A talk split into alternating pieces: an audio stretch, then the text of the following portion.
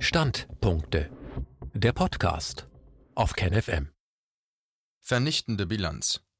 Eine objektive Prüfung der Faktenlage zeigt, dass Lockdown und Maskenpflicht gescheiterte Politikversuche sind.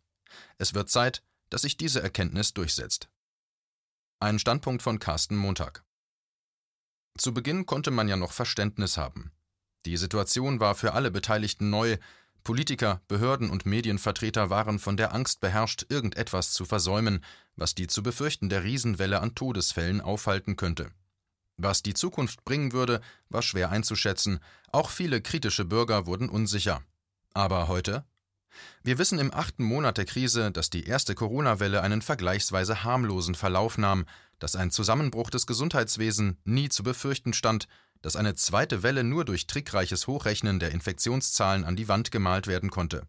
Wir wissen von den Verwüstungen, die im Wirtschaftsleben und in den Seelen von Millionen Menschen angerichtet wurden. Wir wissen vom Leiden unserer Kinder unter dem Maskenzwang und von den durch Corona-Maßnahmen verursachten Hungertoten im globalen Süden. Und doch hält die Politik arrogant am einmal eingeschlagenen Weg fest.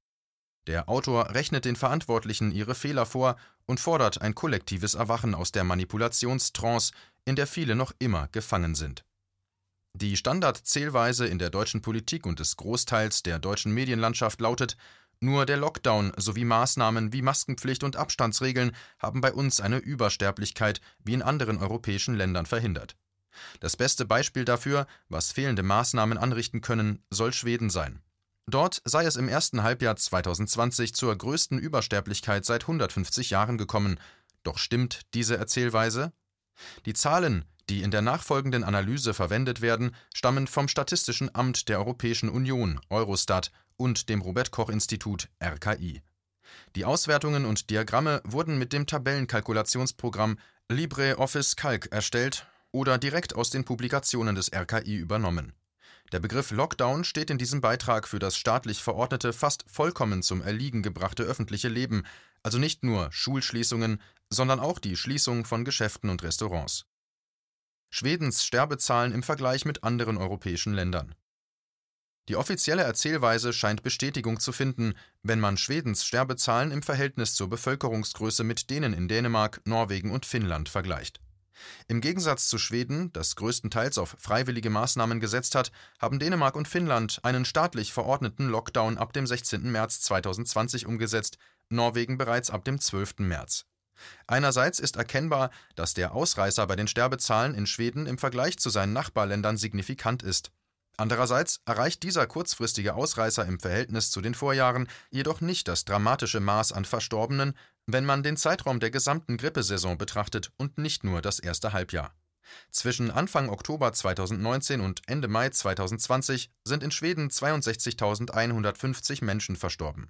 Im selben Zeitraum in den Jahren 2016-2017 sind 60.245 Menschen und in 2017-2018 60.340 Menschen verstorben. Zieht man nun noch in Betracht, dass Schwedens Bevölkerung zwischen 2016 und 2019 um knapp 400.000 Einwohner gewachsen ist, dann ergibt sich noch einmal ein anderes Bild.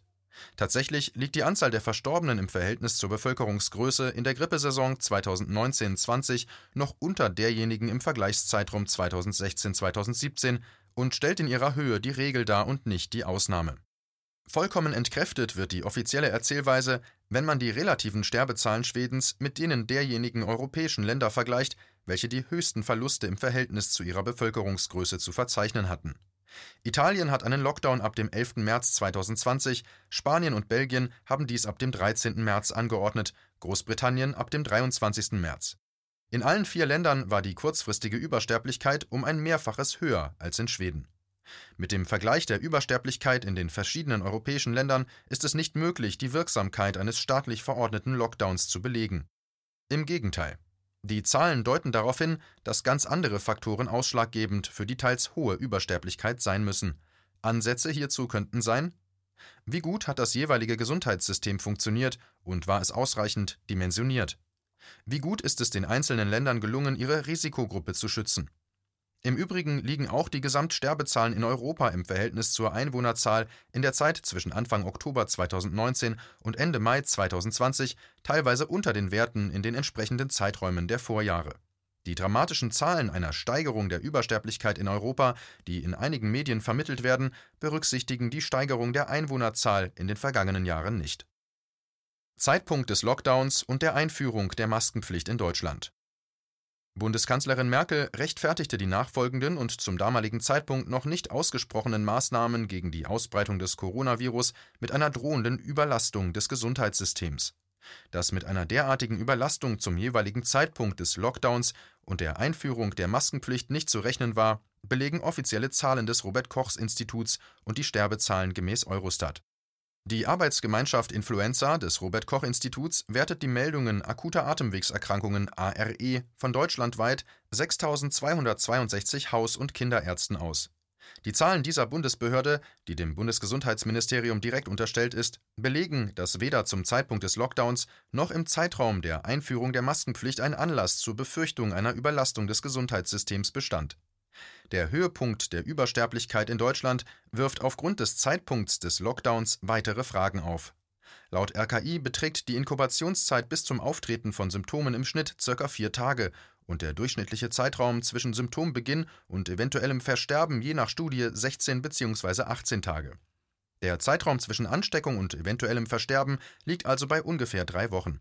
Der Lockdown trat am 23. März in Deutschland in Kraft, also zu Beginn der 13. Kalenderwoche. Hätte sich das Virus tatsächlich ungebremst ausgeweitet und hätte der Lockdown tatsächlich eine signifikante Wirkung gezeigt, dann hätte der Höhepunkt der Übersterblichkeit drei Wochen später in der 16. Kalenderwoche liegen müssen. Tatsächlich lag er jedoch zwei Wochen vorher, in der 14. Kalenderwoche. Rechnet man vom tatsächlichen Höhepunkt der Übersterblichkeit drei Wochen zurück, muss der Höhepunkt der Infektionsausbreitung in der 11. Kalenderwoche gelegen haben, die mit dem 9. März 2020 beginnt. Dies wird auch vom Robert Koch Institut bestätigt. Gemäß epidemiologischem Bulletin vom 23. April 2020 datiert der Höhepunkt der Infektionsausbreitung auf den 10. März 2020. Ist in der Nachbetrachtung die Entscheidungsgrundlage für den Beschluss des Lockdowns in Deutschland bereits sehr dünn, dann wird es bei der Begründung für die Maskenpflicht skurril. Die Pflicht zum Tragen einer Mund-Nasen-Bedeckung wurde in den deutschen Bundesländern zwischen dem 20. und 27. April 2020 eingeführt. In dieser Zeit war nicht nur die Übersterblichkeit in Deutschland, sondern auch in fast allen Ländern Europas bereits abgeklungen. Zudem stellt sich die Frage, wie nachvollziehbar die Einführung einer Maskenpflicht eigentlich im Vergleich zu der teils deutlich höheren Übersterblichkeit in Deutschland in den Vorjahren ist. Was ist der wahre Grund für die Einführung und die Aufrechterhaltung der Maßnahmen? Das ist die Frage, die sich große Teile der Bevölkerung derzeit berechtigterweise stellen. Könnte man die Gründe für den Lockdown noch mit einer emotionalen Überreaktion der Verantwortlichen in der Politik auf die Bilder aus Norditalien halbwegs nachvollziehen, so entbehrt die Einführung der Maskenpflicht bereits jegliche Grundlage.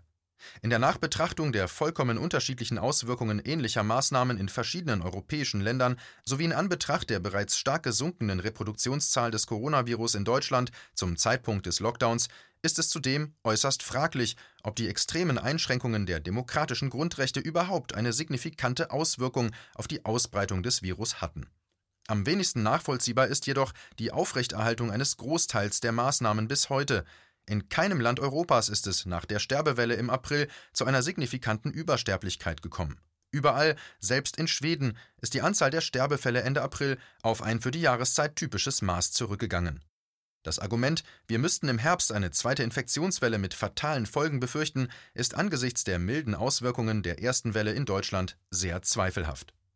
Man muss angesichts der Faktenlage regelrecht den Eindruck bekommen, es ginge den Regierenden gar nicht primär um den Schutz der Bevölkerung, sondern um etwas ganz anderes. Da auch die Leitmedien den Kurs der Regierung im Großen und Ganzen klar unterstützen, ist es nicht verwunderlich, dass in der Bevölkerung abenteuerliche Spekulationen über Verschwörungen und die wahren Motive für die Maßnahmen kursieren.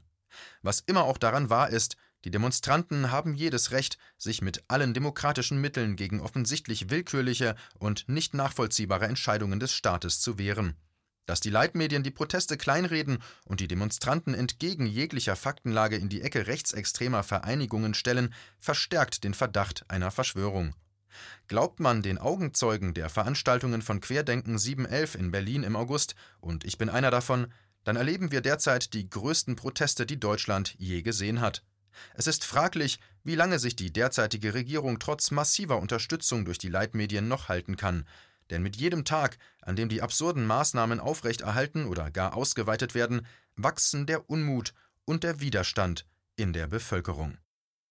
Dies war ein Beitrag aus dem Rubicon, Magazin für die kritische Masse.